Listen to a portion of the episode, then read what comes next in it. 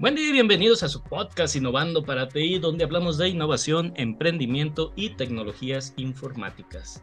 El día de hoy con un tema que va a ser de emprendimiento a empresa. Vamos a platicar aquí con la experiencia, la teoría y, lo que, y la opinión de, de nosotros respecto a cómo un emprendimiento se convierte o se tomaría como empresa. Mi nombre es Armando Olmos, director de operaciones e innovación en DW Software y en la mesa me acompaña Roberto Sorno, investigador del ITESO y emprendedor ocasional, dicho sea de paso. Perfecto. y Alejandra Villanueva, directora de Big Panda Solutions. Bueno, pues vamos a platicar este interesante tema. Acompáñanos. Comenzamos. Primero, investigando un poquito, pareciera que no hay, no hay como una línea, una línea, vamos a decirlo así, eh, bien definida de este paso de emprendimiento a empresa, hablando de un tema, por ejemplo, fiscal o, formal, digamos, ¿no? Digamos que cualquier eh, organización, con el término de que se organiza la gente y, y, se, y, hace una acta constitutiva de cualquier tipo, pues ya se considera empresa. Lo que sí es que hay muchos tipos de empresa. Normalmente, en lo que investigué yo, ahorita Roberto nos, nos dará un poquito más de teoría, pero una empresa pues sería, eh, ya, ya, que está formalizado, digo, un emprendimiento es un tipo de empresa donde normalmente son puros socios o una sola persona, en todo caso, ¿no? Porque por eso es un emprendimiento, pues va empezando, va viendo a ver qué pasa, soy yo y mi socio o yo solo y averiguo todo lo que pasa. Y, y, yo pensaría que la empresa a la que nos referimos, ya, ya, o sea, si tú piensas en empresa, pues no, no, no piensas en el puesto de tacos, ¿no? Aunque eh, para Hacienda también es una empresa, ¿no? Un, changarro pues es una empresa mientras haga sus aportaciones, sus impuestos y todo eso, ¿no? Eh, no importa el tamaño que tenga realmente y sí hay una clasificación, pero cuando, cuando alguien dice empresa pues pensamos en, pues en algo relativamente grande, que tiene empleados, que tiene, no sé, recursos humanos, que tiene incluso una página web, no sé, como cierta, sí hacemos un cierto dimensionamiento con la palabra, que eh, es de lo que vamos a platicar un poquito. Y cuando decimos emprendimiento, pues pensamos en, en, nuestro amigo, en nuestro pariente que, que empezó un changarro y que, que, está vendiendo y que hay que ayudarle, apoyarlo, que, no sé, que sabía cocinar y empezó un emprendimiento de, de quesadillas, yo qué sé, ya me acordé, algo así. Eh, y así, así lo asociamos un poquito, al menos yo. No sé, a ver, ¿tú qué opinas, Roberto? Es que estaba comiendo una quesadilla ahora que estábamos empezando el podcast. Entonces, bueno, mira, gracias. Fíjate que más que teoría, eh, el, yo, yo, quisiera aportar algunas ideas porque hablando de, emprendimiento y empresa, pues depende de qué, desde qué perspectiva la queramos ver, ¿no? La podemos ver desde el tamaño de personas, tamaño de áreas, este, crecimiento, escalabilidad, o sea, hay, hay, diferentes perspectivas. Yo, porque, por ejemplo, no sé si ustedes conocen la taquería Don Miguelón, ¿no? Eh, que es famosa aquí en Guadalajara, tiene seis o siete sucursales, no sé cuántas, son buenísimos y es una empresa como tal. Claro, este, y, claro. y, sigue creciendo, ¿no? Y es una taquería. Eh, y, vaya. Eh, no lo asocias, ¿no? Taquería empresa no lo asocias normalmente. Exactamente, y es una empresa que tiene, que, se le nota, ¿no? Toda, toda, toda una estructura. Y yo, yo incluso da hasta para caso de estudio de éxito de cómo eh, este, esta taquería que empezó. Yo recuerdo que la, la, conocí por ahí hace unos casi 18 años, ahí por la zona de, por la zona de Valle Real, Jardín Real con un pequeño localito y un modelo innovador para servir tacos que era extremadamente rápido y eficaz y atendido por más de un mesero. En ningún lugar había visto yo que te atendieran varios meseros, Más, más de un mesero. Es un caso de estudio y les prometo que lo voy a traer algún día. Pero no sé, yo, yo no sé qué pasa atrás. yo no sé qué pasa atrás. Y por supuesto, el dueño se llama, se llama Miguel. Eh, a, quien le mando un saludo si algún día nos escucha. Pero él, él eh, um, él lo que hacía era que no sé qué pasaba, pero tú tenías todo el tiempo los tacos en tu mesa. O sea, no esperabas más de 3, 4 minutos, ya estaba el taco en tu mesa y todo el tiempo estaban preguntando si algo se necesitaba. Pero bueno, no, no vamos a hablar de, de, calidad en el servicio, sino de una empresa que empezó como un emprendimiento hace 17 años y tiene un montón de locales y sigue escalando. Ahora, yo, yo lo que haría sería hacer una especie como de analogía y ustedes me pueden corregir porque no soy expertolólogo en todo, no lo soy pero es como cuando vas a lanzar un cohete al, espacio, ¿no? Eh, los cohetes tienen, tienen etapas, tienen fases, ¿no? y, vemos que las primeras fases son las que requieren, por ejemplo, mucha potencia este, y es cuando tienes, mucho, tienes que consumir un montón de combustible para romper la fuerza gravitacional y la inercia, ¿no? Si el cohete está parado, primero está detenido, ¿no? no tiene está sin movimiento, y entonces empieza este empuje vertical que es tremendamente fuerte para poder romper. Una explosión. O es una explosión para poder empujar hacia arriba. Y conforme el cohete va subiendo, eh, va soltando esas, esas fases, va cambiando de fase y va agarrando pedazos de, y entra en operación un pedazo de cohete que es menos potente y que le da otro tipo de empuje porque cada vez va más lejos, entonces requiere otro tipo de, de, energía. Finalmente yo diría, ok, pues el, cohete llega ya sea que, que, por ejemplo, se ponga en órbita a dar vueltas, puede ser una de esas, porque si, si, es uno de los taxis espaciales que estuvieron de moda durante un montón de tiempo, pues se pone en órbita y podemos decir, ah, mira, ahí se queda, o podríamos pensar que el cohete se conecta a la Estación Espacial Internacional. Entonces yo haría esta analogía con un emprendimiento. Un emprendimiento es, eh, eh, es que viene de la, de la, de la palabra, tiene orígenes este, entre franceses y, norteamericanos, que, que, es explorar, ¿no? Este, irse a lo desconocido. Es un emprendedor, eh, si nos vamos a esa definición, se lanza a lo desconocido, eh, tratando eh, de, que, de, que, alguna idea eh, que, parece buena sea aceptada en el mercado, pero para que él pueda lograrlo necesita un empuje inicial rapidísimo para escalar y poderse sustentar, que son las primeras fases, ¿no? Entonces vemos estas pequeñas empresas que, bueno, son pequeñas, pero tienen una energía enorme, se mueven rapidísimo, están todo el tiempo haciendo cosas diferentes y eh, están eh, pivoteando, como le llamamos decir, validando su producto o servicio y cambiándolo cada vez. Pero conforme empiezan a crecer, eh, empiezan a estabilizar aquello que están entregando al mercado, empiezan a ver que, bueno, parece que esto sí funciona, esto no. Y entonces la lógica de lo que, de lo que hacen empieza a modificarse. Ya no se trata de posicionarse nada más, ¿no? De que o de que lo acepten, sino de empezar a operar de manera sustentable, que es como entrar en órbita, yo diría, ¿no? Es decir, ok, ya vamos, necesitamos ahora mantenernos en órbita, necesitamos otra lógica que tiene que ver más con la sostenibilidad en el largo plazo, con las captaciones y cosas de las que Alejandra seguramente nos hablará muchísimo más que yo. y, yo te puedo hablar de las primeras porque yo he tenido más de una experiencia como, como emprendedor, ¿no? Entonces me queda claro que las primeras etapas son, así como lo has dicho, ¿no? Uno, dos, tres, empujan rápido, pivoteamos, mandamos, hacemos, tenemos un montón de energía y estamos buscando cómo integrar recursos y cierro ya ahorita esta participación para, para, para ver la otra parte. Pero hay un momento en el que la lógica cambia. Ya no nada más se trata de, de crecer, como decía, sino, a ver, espérate, Roberto, pero este, que hay que hay que, hay que, tener, hay que tener proveedores estables, hay que tener clientes, hay que tener procesos, hay que tener cosas que me ayuden a que eso que ya está de alguna manera funcionando o en vías de funcionamiento se pueda mantener funcionando de manera sustentable. Y creo que por ahí es una pista que yo, como dices, no hay ciencia exacta en esto, pero como que por ahí podría venir eh, una idea de lo que, de, dónde empieza lo que es lo que es ser empresario.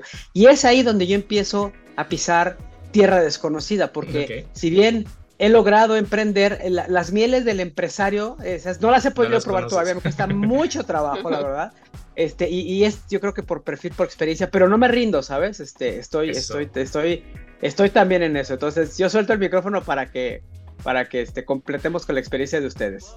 Perfecto. Ahorita, ahorita, antes de que Alejandra, que es nuestra experta, que tiene una empresa, y, bueno, yo, yo, también tengo una empresa, pero soy socio, es decir, el camino para que se formara la empresa no lo caminé yo yo después me asocié, entonces yo creo que nuestro experto, nuestra experta va a ser aquí Alejandra. Pero antes me gustó tu analogía y, quiero agregar, y ahorita nos platicas, que en estos intentos, como lo es en los, en los cohetes, y hay una película ahí de que trata un poquito de la discriminación que, que tuvieron durante esas épocas, eh, no me acuerdo cómo se llama la película, pero de una, una, física matemática o matemática que hace los cálculos del cohete, pero hubo muchos intentos, es decir, muchas veces el cohete pues no, no logra, no logra su objetivo, ¿no? Entonces o se cae o peor escenario explota, vamos a suponer que no está tripulado para no hacerlo tan trágico, pero hubo muchos intentos antes del bueno, ¿no?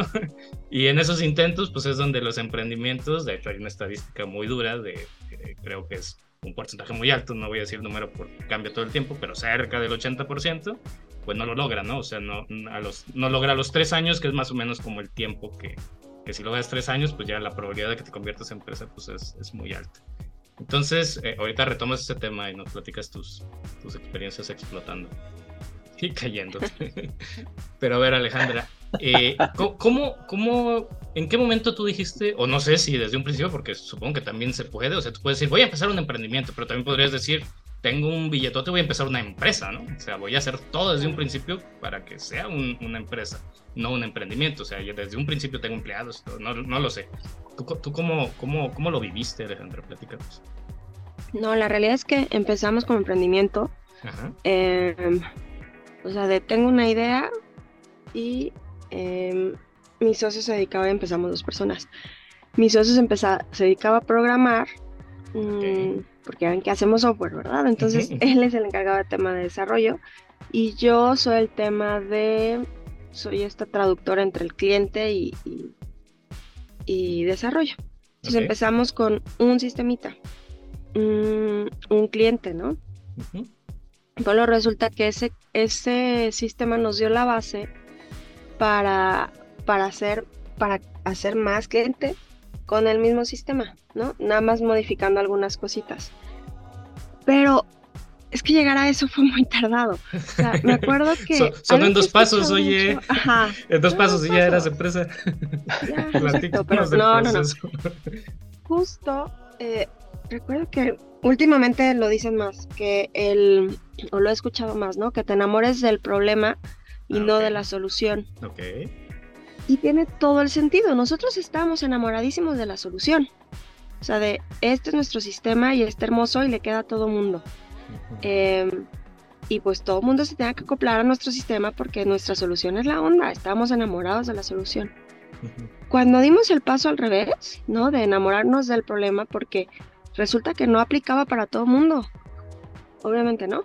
Entonces ya cuando nos enamoramos del problema, a ver, que queremos que las pymes logren su transformación digital de una forma más rápida. Ese era el problema, que casi no hay pymes, que casi no, no, que tardan muchísimo, que hay sistemas que son muy, muy difíciles o muy robustos para ellos, ¿no? Entonces queríamos algo mucho más sencillo, pero entonces ahí nos enamoramos del problema y la solución la cambiamos. Y fue cuando empezamos a, a, a crecer realmente, a necesitar más desarrolladores, este, a tener más clientes, a tener clientes constantes, porque luego, luego en software pasa que tú haces un software, se lo das, se acabó, ya no vuelves a tenerlo y tienes que seguir buscando y buscando clientes, ¿no? Y a nosotros también nos interesaba el cliente a largo plazo. Entonces, eh, todo el tema de soporte, de las actualizaciones, de, de seguir haciendo modificaciones y adecuaciones para cada uno de ellos independientemente de la base, nos ayudó muchísimo a, a mantener los clientes a lo largo de, todo el proceso, no solo, no solo para venderles un software. Entonces yo creo que, que el cambio fue ahí, cuando nos dimos cuenta que el mercado, el mercado de verdad manda. y que por más que creamos y estemos enamoradísimos de nuestro emprendimiento y de nuestra solución, porque creemos que vamos a ser el nuevo lo que quieras, ¿no? Eh, de, el nuevo el nuevo todo, porque todo el mundo llegamos así de tengo la solución perfecta para este problema. Todo el mundo empezamos así. Em, cuando nos dimos cuenta de que no era así, ahí se produjo el cambio. Qué interesante. Fíjate que, me hace mucho sentido, a ver, ahorita tú qué opinas, Roberto, pero cuando cambias tu perspectiva de lo que decides hacer o emprender, por ejemplo, vender tacos, cuando cambias tu perspectiva de vender tacos a dar un servicio, creo que, creo que podría ser el momento en el que está tu, tu, tu, mindset, por decirlo de alguna manera, cambiando de no es esto lo que hago, lo que sé hacer, sino qué voy a ofrecer, ¿no? ¿Cómo, cómo voy a mover todo, ¿no? Porque una empresa, uno de sus principales objetivos, desde mi punto de vista, es es el movimiento económico que provoca en el lugar donde se establece, ¿no? Da empleos, eh, eh, da un servicio, hace que se mueva la sociedad, a su alrededor se empiezan a pasar cosas, digo, si tengo ya 20 empleados, pues se pone un puesto de tacos que para darles de desayunar a los 20 empleados, etcétera, ¿no? Empieza como a, generar un movimiento social alrededor de, de la empresa y, a lo mejor es cuando se cambia esa perspectiva. Jamás lo había, lo había visto hasta que lo planteaste, Alejandra, y se me hace muy interesante. ¿Qué opinas, Robert? Eh, sí, estoy de acuerdo. hay, hay, un cambio digo que hay, hay diferentes perspectivas y, yo aportaría una complementaria, quizá nos pueda ayudar también, es cuando, cuando tú estás emprendiendo, estás experimentando mucho, ¿no? O sea, estás afinando un producto o servicio, eh, eh, lo pruebas y va cambiando y va evolucionando de una manera, digamos que acelerada, pero conforme, conforme eh, se estabiliza, ¿no? Quizás le pasó a Ale esto, y entonces ya empiezas a hacer una entrega y, a dar servicio, la relevancia de innovación, sigue, sigue habiendo innovación, es decir, sigues actualizando aquello que das, sin embargo, la relevancia de innovación baja respecto de la operación. Entonces, y, y, el servicio, por supuesto, ¿no? yo le llamo operaciones y servicio, es decir, ya está, ya está el sistema, ya está funcionando. Ahora, mi lógica no es quizás la de estar experimentando una y otra vez para llegar a, esa, a ese nivel de satisfacción que estoy buscando o a ese, ese punto dulce, ¿no? Ese sweet spot que dicen de, de, para mis clientes, sino que ya encontré algo muy parecido, y entonces ahora yo lo que hago es que le estoy entregando a mis clientes esto, les estoy dando servicio, no hago que funcione, pero no dejo de mejorarlo. Sin embargo, la tasa de cambio quizás ya no es la misma, ya no experimento tanto, ya no tomo tantos riesgos porque ya tengo quienes están dependiendo del producto o servicio que, estoy, que estoy dejando. Y ello pudiera traer como consecuencia lo que comentas, pues requiero, ya requiero más programadores, ya requiero una estructura financiera más estable, porque pues, ya no estoy experimentando, ya tengo que tener software estable, porque si, si yo sufro, mis clientes sufren. Y entonces, eh, eh, eso, eso tiene, pues podrá tener, por supuesto, eh, diferentes, diferentes implicaciones, pero también yo quiero aquí subrayar algo interesante, para mí al menos, es que requiere diferentes competencias. ¿No? Es decir, la parte de, de, vamos a comernos el mundo explorando y vamos rompiéndolo todo, dice, sí, espérate, hay que romperlo todo, pero hay que mantener lo que tenemos y no hay que romper a nuestro cliente. Entonces, ya vienen otras disciplinas complementarias que tienen que ver más bien con la gestión, ¿no? Ya no tanto, o sea, sí con la innovación, pero también con la gestión. Eh, y vienen otro tipo de finanzas, otro tipo de gestión de servicios, otro tipo de gestión de los proveedores, otro tipo de gestión del personal. Y oye, entonces ya requiero, ya no es de que estamos este, reuniéndonos en mi, en mi cochera este, todos los días de 10 a 12 y hacemos un montón de cosas bien padres, no, ya necesito unas oficinas, quizás, quizás, necesito alguien que me ayude a administrar el equipo de desarrollo o el equipo que está hace las tortillas, ¿no? Ya tengo que dividir, unas personas hacen las tortillas, otras personas se encargan de la carne, otra persona, pero ya, ya decidí, por ejemplo, que lo mío son los tacos al pastor y no voy a hacer tacos este, al vapor. Y por lo tanto ya de, renuncio por el momento a dar tacos al vapor, aunque sigue siendo una línea experimental, pudiera ser, en el caso de una taquería innovadora, pero concentro mi gestión, mi infraestructura y mi modelo de servicios en tacos al pastor, ¿no? Y eso determina muchísimas cosas, incluso eh, en la cadena de proveedores, porque pues, el pastor requiere cierta carne, ciertas herramientas, cierta expertise. Entonces creo que este cambio es muy importante y ahora le doy otra perspectiva, que es esta de las competencias. Porque un, buen emprendedor que, experimenta, que puja, que quizás no es un buen empresario. Okay. La otra lógica, ¿no? Y viceversa porque son dos lógicas de gestión diferentes. Entonces, no es que uno diga, ah, ya aprendí, pues ahora ya me voy porque la empresa ya es empresa y ya otro lo va a seguir. No, sino más bien complementar competencias con otros, que eso es algo que se repite una y otra vez. Oye, ¿por qué los equipos deben ser complementarios en disciplinas? Por, o, entre muchas cosas, esta, que cambia la lógica y entonces tú tienes que mantenerte en el equipo y la empresa tiene que seguir sobreviviendo, aunque tú no tengas competencias para sacarlos y mientras las aprendes, porque afortunadamente se puede aprender, pues te pegaste con alguien que ya las tiene y entonces él, o ella le pueden dar sustentabilidad al negocio en tanto tú te subes en nuestra nueva lógica, ¿no? Buenísimo. A ver, Alejandra, ¿qué opinas? ¿Eras, fuiste o fue tu equipo mejor emprendedor o mejor empresario? ¿O cómo, o cómo lograste este cambio? Me encanta. Este, no sé. no sé. La verdad, no, es que si está cañón. Yo, por ejemplo, mm, mi socio originalmente era quien, quien salía, ¿no? A la venta. Em, porque aparte, como él era el que desarrollaba, como que tenía ciertas habilidades además de explicarlo de una forma técnica distinta. Em, y fui aprendiendo yo de eso. Em, pero luego mis habilidades propias de cómo soy yo con la gente, mi empatía, todo eso me abrió puertas distintas. Entonces como que combinamos, o sea, fue, fue como una combinación de habilidades. sí, sí, pero, pero lo que sí creo es que pensaba en el ego. Mientras hablaba Robert, pensaba en el ego, ¿no? ok. Este, ok. Ah, porque sí, a ver, qué difícil, como tú que iniciaste con tu idea, este, yo creo que es, de lo, es el paso más complejo que tiene que, que da el emprendedor, ¿no? Cuando dice, a ver, em, necesito más gente, necesito ayuda, porque solo no puedo em, y quiero crecer. Y, y, el compartir a tu bebé con alguien más, yo creo que es muy complejo. Em, y darte cuenta que quizás si no eres empresario o todavía no tienes las habilidades para poder hacer ese escalamiento que necesitas, también ha de ser muy complejo. Acá lo hicimos como muy a la par, porque íbamos juntos mucho al principio, pues a todas las reuniones, ¿no? Entonces fuimos como que cada quien eh, viendo qué onda. Pero en algún punto necesitamos una administradora de proyectos y yo, yo me siento la mejor administradora de proyectos del mundo, ¿no? Mm. Entonces también a mí me costó esa parte de soltar los proyectos. Pero eres buenísima, Alejandra, ¿eh? Vamos. Me gusta, me gusta. Pero soltarlo, uy, uy. Pero lo hiciste. Este, ajá, lo hice. La verdad es que finalmente lo hice. Y, y, y, eso nos ayudó a crecer porque entonces ya teníamos a alguien que se encargaba del equipo de desarrollo más aparte alguien que, se que estaba con el cliente, más aparte alguien en la arquitectura. O sea, pues eso nos ayudó a crecer porque siento que si no lo, no lo hacíamos así, si no, no saltábamos, no damos ese brinco contra nuestro ego y nuestros conocimientos y todo, y no nos apoyamos, pues entonces nos íbamos a quedar chiquitos, que es lo que creo que, que pasa con el emprendedor cuando no da ese salto.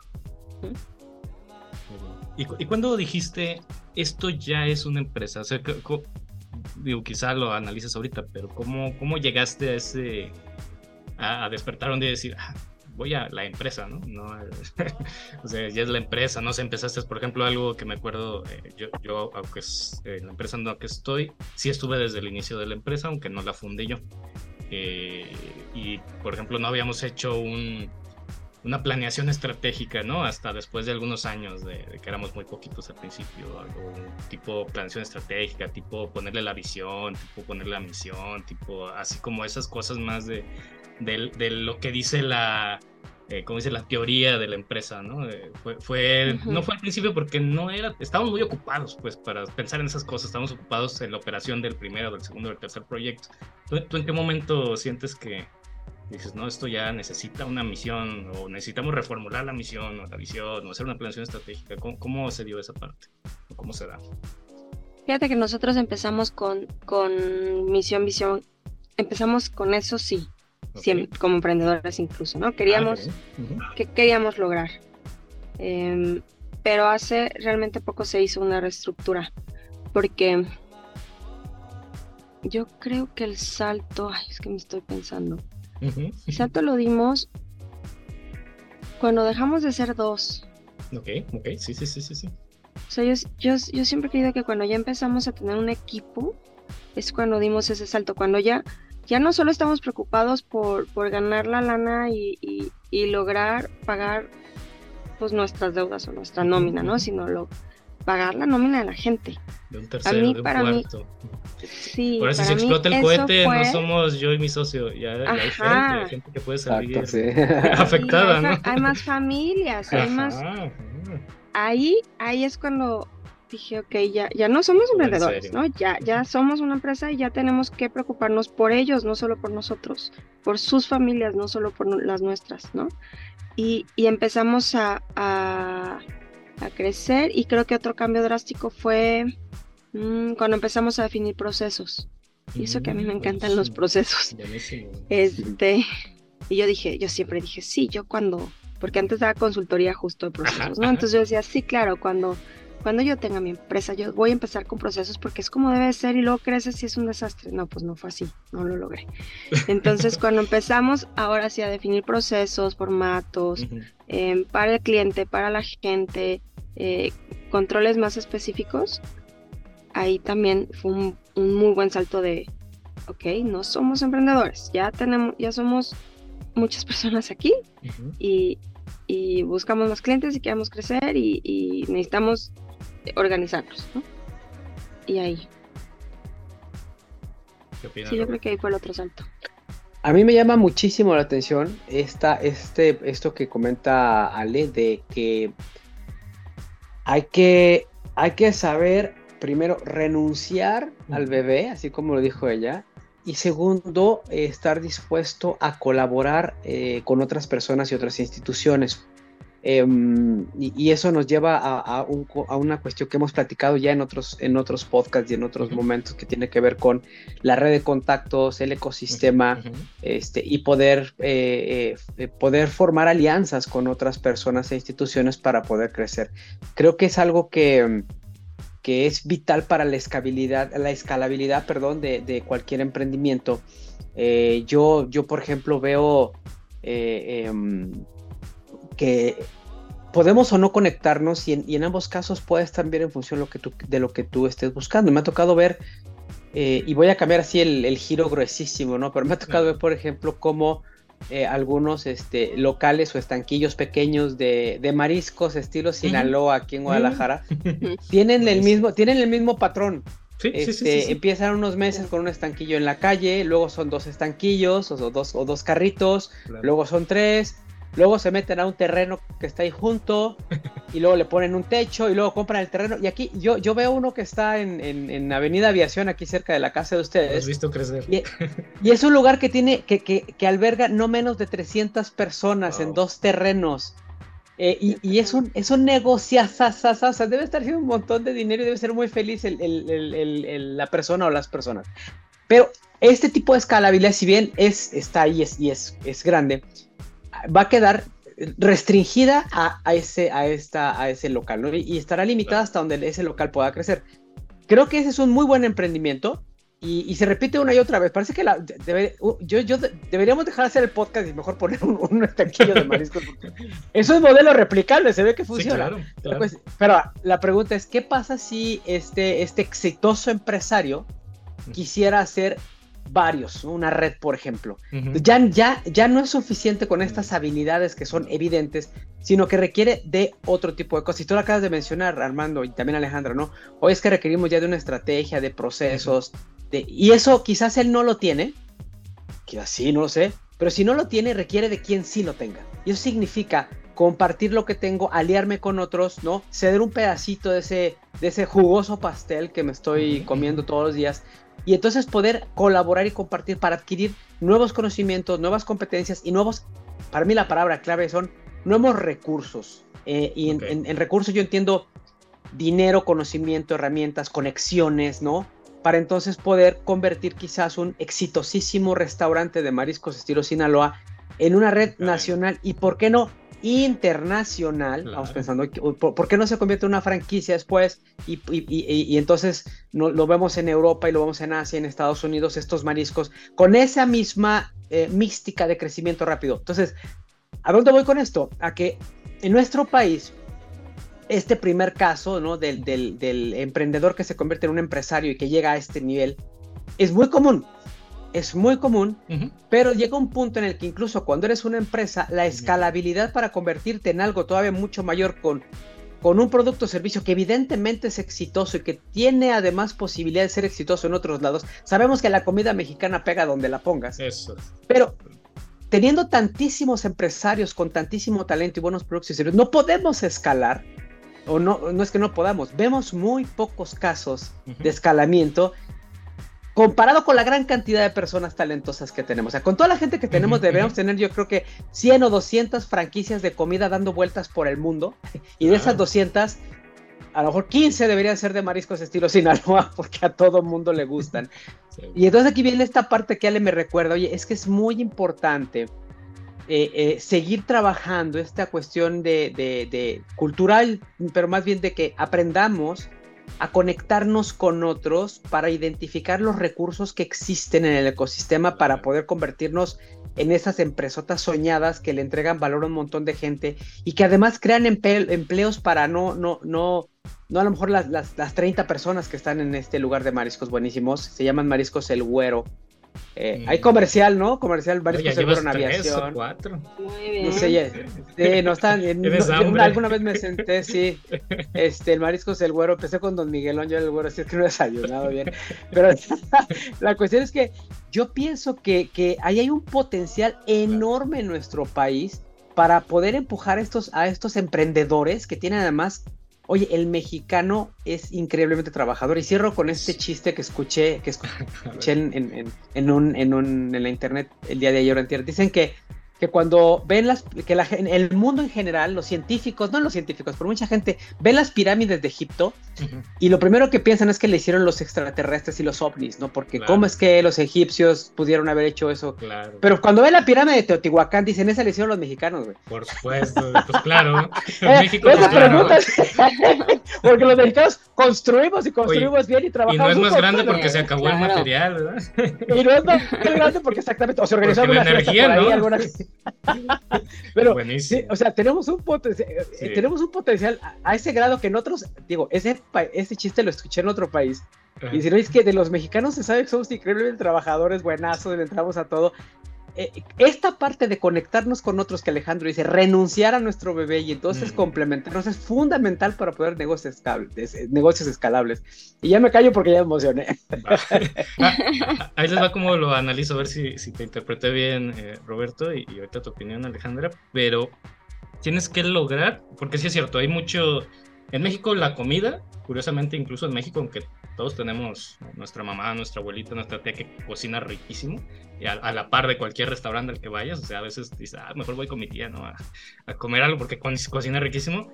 Eh, pero aún así la comida es un buen negocio, pero creo que la clave en, que se convierta en una empresa es que pueda ser replicable, porque a lo mejor estos mariscos son muy buenos, porque el dueño hace los mariscos y, su y piensa que si no los hace él, y a veces es posible, pues no quedan igual y se pierde la clientela, ¿no? y si no lo sigue haciendo Don Marisco, pues, pues ya no sabe igual y ya no va la gente y, se va para abajo. Entonces, mientras no logre hacer replicable, en este caso, enseñar a alguien, no, no, creo que hay que romper esa parte, como bien dijo Alejandra. O sea, está bien, sí, eres buenísimo para hacer mariscos, pero estoy seguro que no eres el único que puede hacerlos así de buenos búscalo, o sea, entrénalo, encuentra a la persona que te puede ayudar y replica el esquema. Y, y, documenta la receta. claro, documenta el tienes, proceso, la receta. Tienes que compartir esa receta secreta que hizo tu abuelo o tu abuela y compartirla con otro, documentarla para que sea replicable. Si no, no va a dejar de ser un, changarro grande si tú quieres, que genera mucho dinero si tú quieres, pero no una empresa, no un modelo replicable, no, no un no algo que se pueda hacer internacional. Por ejemplo, todos sabemos que McDonald's, pues a lo mejor la, la normal, no, no sé, no, no voy a McDonald's, pero dicen que la hamburguesa está normal, no es la mejor hamburguesa, pero sabe igual en todas partes del mundo, ¿no? A donde vayas al mundo, pues, pues, buscas un McDonald's, ¿no? Así al menos sabes, sabes a lo que vas y, más o menos cuánto cuesta, porque tiene como una equivalencia en todo el mundo, ¿no? Del, del precio y, del, y de la consistencia y la forma en cómo se prepara. Entonces, buscas esa, esa homogeneidad, digamos, en, en, la cadena de restaurantes de mar, por decir un ejemplo. ¿Qué opinas, Alejandro? Sí, y fíjate que el tema de compartir la idea o compartir la receta secreta, yo creo que es complejo. O sea, a mí me pasa, he, entrado a, cursos de aceleración y cosas así, y hay gente que ni siquiera puede decir qué lo que, a qué estaba ahí o qué necesita porque dice, me pueden robar la idea. ¿no? Entonces, y uno de los maestros decía, ¿saben qué? Olvídense de eso. Este, tú tienes la idea y, no eres el primero que tiene la idea, ¿no? O sea, ahorita hay otras, otros millones de personas que tienen la misma idea que tú. La diferencia es quién lo va a poner primero. Punto. a lo mejor hace 100 años, a lo mejor hace 100 años las ideas por misma probabilidad y estadística y cantidad de personas en el mundo pues cualquier idea pues, se convierte hoy en, algo muy bueno. Pero hoy lo mismo se nos está ocurriendo a todos ya con todo el internet abierto, con todas las ideas que sobre otras ideas que se nos están ocurriendo las mismas cosas. Seguro hay otro podcast hablando exactamente de lo mismo en alguna parte del mundo. O sea, por misma estadística y probabilidad. Sí, entonces dice, mejor acompáñate. Y eso es cierto. O sea, acompáñate de quien ya lo logró. Acompáñate, eh, porque pues luego los, los lo que falló la otra persona te sirve a ti para no fallar en esas cosas. Acompáñate de, tu misma competencia. Em, yo la verdad, pues he trabajado con mi, aquí estamos, ¿verdad? Trabajando con mi competencia, haciendo un proyecto en conjunto y es padrísimo lo que podemos aprender unos de otros.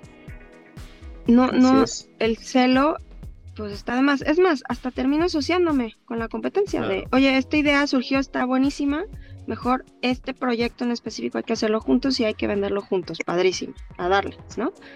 Entonces, em, eso, quitarnos un poco el celo a, a que yo tengo la, la cura para todas las enfermedades del universo. O yo tengo el mejor negocio del mundo, la mejor idea de negocio y no la voy a compartir porque me la roban. Y al revés, si la compartes igual y se logra más rápido y crece más rápido. Eso estaba pensando. Sí, no, y además que, que, luego, fíjate con frecuencia me pasa lo mismo, Ale, que se me acercan emprendedores que, que, piden eh, tutoría, un poco de mentoría, con esta misma idea. Y yo les comento, es que pues la verdad es que tu idea puede ser súper buena, pero no vale nada si no la ejecutas. Vale cero. Las ideas valen nada. Lo que vale es la ejecución, o sea, que, que entregue valor, que esté funcionando. Y si tú tienes una idea y ya la tienes estancada porque no la compartes y alguien la echó a volar, pues esa persona sí merecía el valor que está, que está recibiendo, porque la, la echó a volar. entonces, por, eso nada más. exactamente. Entonces yo, yo también pasado, así que hay, hay, hay, hay, cantidad de personas que tienen la idea estancada en un lugar, este, eh, la platican con, con recelo y, y, nomás no avanzan ni están atorados. Sí, hay que trabajar con ellos en esto, decir, oye, mira, es que la idea es buena, pero, pero una idea que no se ejecuta, este, no vale. y segundo, eh, eh, si tú la tienes, si tú la concebiste y ya estás avanzando en ella, estás trabajando, échala a andar, eh, y sobre todo en el mundo de los servicios, es, es muy probable que te la copien, sí, pero precisamente tú vas adelante y como vas adelante, la forma de competir ya no es, ya no es protegiendo y, teniendo secrecía, sino innovando y manteniendo ventaja competitiva.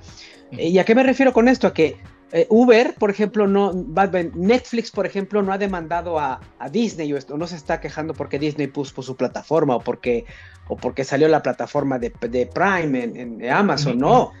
Oye, es que la idea de una plataforma de streaming es muy buena, pero oye, Amazon no está diciendo, me copiaron la idea.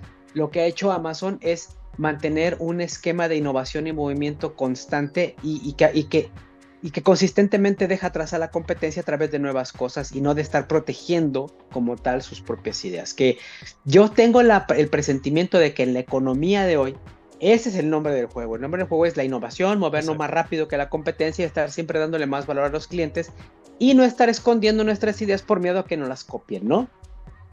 Buenísimo. Y, ese ejemplo, por ejemplo, de, de, lo que dices de Netflix, que no ha demandado ni va a demandar a Disney. Y por ejemplo, Disney, por ahí vi una noticia, espero que, lo hagan bien, pero también ya va, así como hace muchos años Netflix dijo, ah, voy a poner una protección para que no se anden prestando la, cuenta.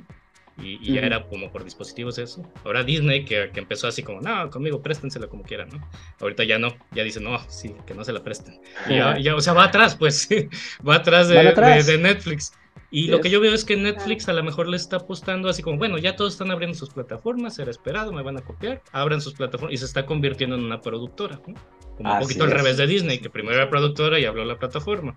Entonces Netflix va a decir, pues yo, yo voy, a, voy a producir y quien quiera ver mis producciones en sus plataformas, pues me avisa y, nos ponemos de acuerdo. Y nos ponemos de acuerdo, claro. Entonces está innovando, así como tú dices. Y si tú comparas, y si tú comparas la experiencia tecnológica de la plataforma Netflix con otra, es, inigualable. O sea, todo el tiempo te están sacando algo nuevo.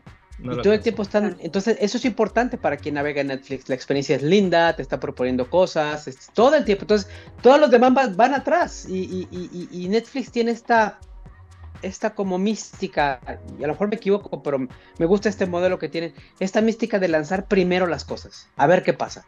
y entonces te están lanzando ahora series alemanas, y luego series coreanas, y luego ahora series mexicanas, y, fueron los primeros que lanzaron una, una temporada completa por primera vez, ¿no? que ya ves que antes te las, te las liberaban ah, semanalmente, y de repente llegan y se... Y se y se, y se alían con, con Kevin Spacey y sacan House of Cards, la primera serie en la historia que liberan de un jalón, ¿no? Toda la primera temporada. Rompen completamente el, paradigma de, esto. Y entonces ya no tenías que comprar una serie o, pirateártela pues, para tener un fin de semana maratónico, ¿no? Ya podías esperarte que saliera la temporada y te le echabas en un fin. O sea, ese creo que ese es el nombre del juego y eso creo que los, los emprendedores y empresarios en, en México eh, deberíamos ir asimilando. Es decir, ese es el, nombre del juego, es la competitividad a través de entregarle cosas nuevas y valiosas a nuestros clientes una y otra y otra vez. Claro.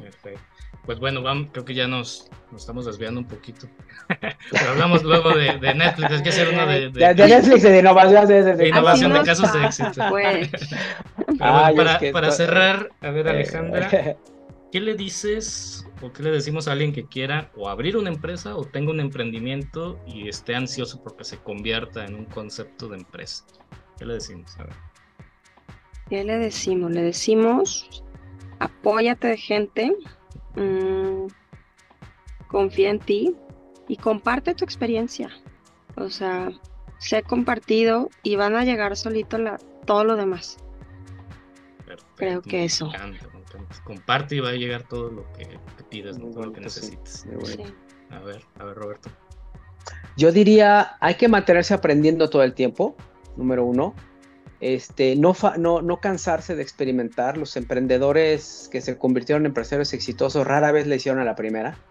es porque fueron emprendedores seriales y en una de ellas le pegaron, le pegaron a varias, eh, sería el segundo.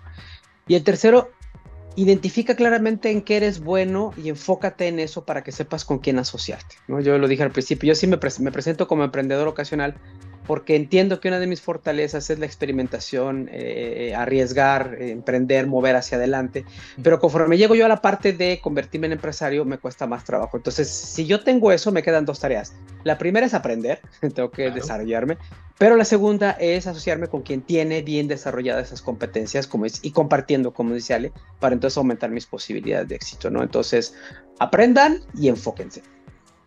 Perfecto. Y yo nada más haciendo como un resumen, eh, vamos a, buscar la empresa en, esta actividad más social, o sea, más de, compartir, tal cual como lo están diciendo, de, que no sea tu emprendimiento, tu producto, tu servicio, sino el producto, el servicio que, que hace un movimiento social, desde los empleados, que es, que es, un movimiento social, tener empleados, hasta todo el servicio que das hacia, hacia afuera y los procesos, como bien decía Alejandra, y compartir, compartir tu experiencia que sea replicable, porque si no, eh, pues se queda en un buen emprendimiento, que no tiene nada de malo, que sea un buen emprendimiento. Y pues bueno, pues yo creo que con esto cerramos. Este fue su podcast Innovando para TI. Nos vemos.